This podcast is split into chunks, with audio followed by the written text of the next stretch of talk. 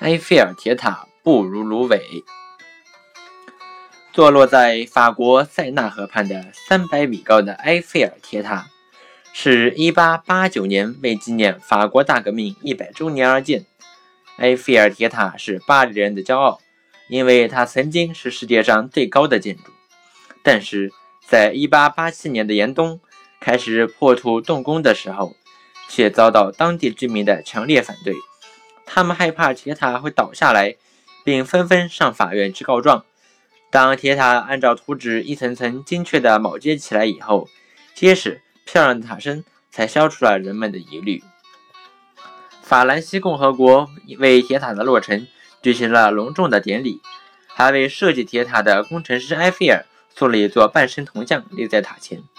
一百年过去了，埃菲尔铁塔不仅成为一个旅游胜地，也是法国广播电视的中心。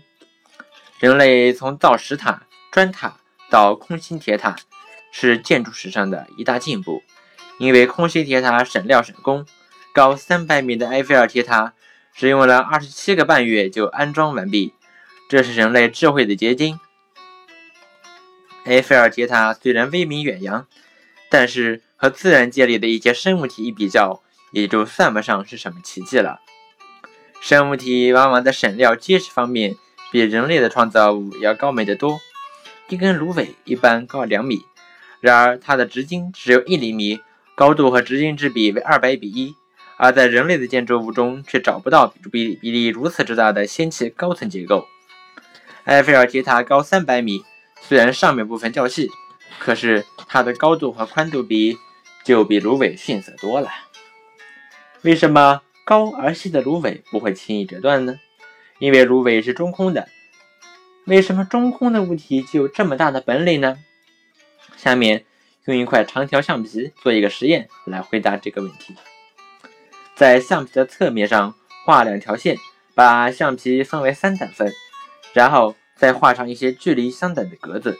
弯曲你的橡皮，正方形的格子变成了扇形，这是由于外层伸长了，里层压缩了。因为橡皮的中间的那层格子变化也不大。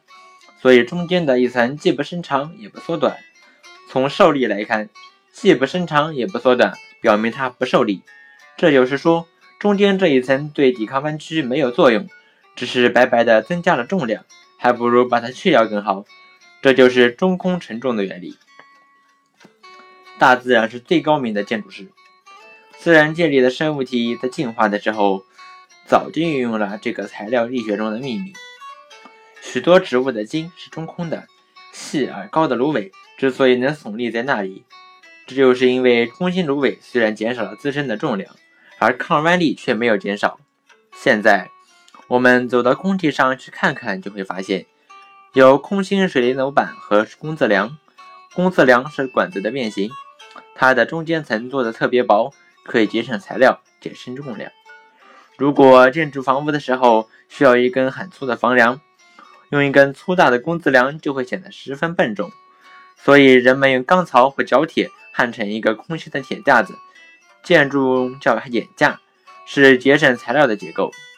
架子的上边承受压力，下边承受压力，中间用一些短的材料支撑，省去了大量的材料，结构轻，然而承重的力量却很大。铁路大桥和铁塔都是由铁眼架组成的，这个设计够巧妙了。人类发明的眼架虽然很高明，但是锯开一根新鲜的动物骨骼研究一下，就不敢下一个这个结论了。你会看到，骨骼的外层是致密的骨密质，里层是一些结构稀疏的像蜂窝一样的骨松质，在里面就是中空的、充满了造血功能的骨髓。最初人们认为骨松质的排列是严杂乱无章的，但是经过精密的 X 光透视的测量，才知骨松质的排列是严格有序的。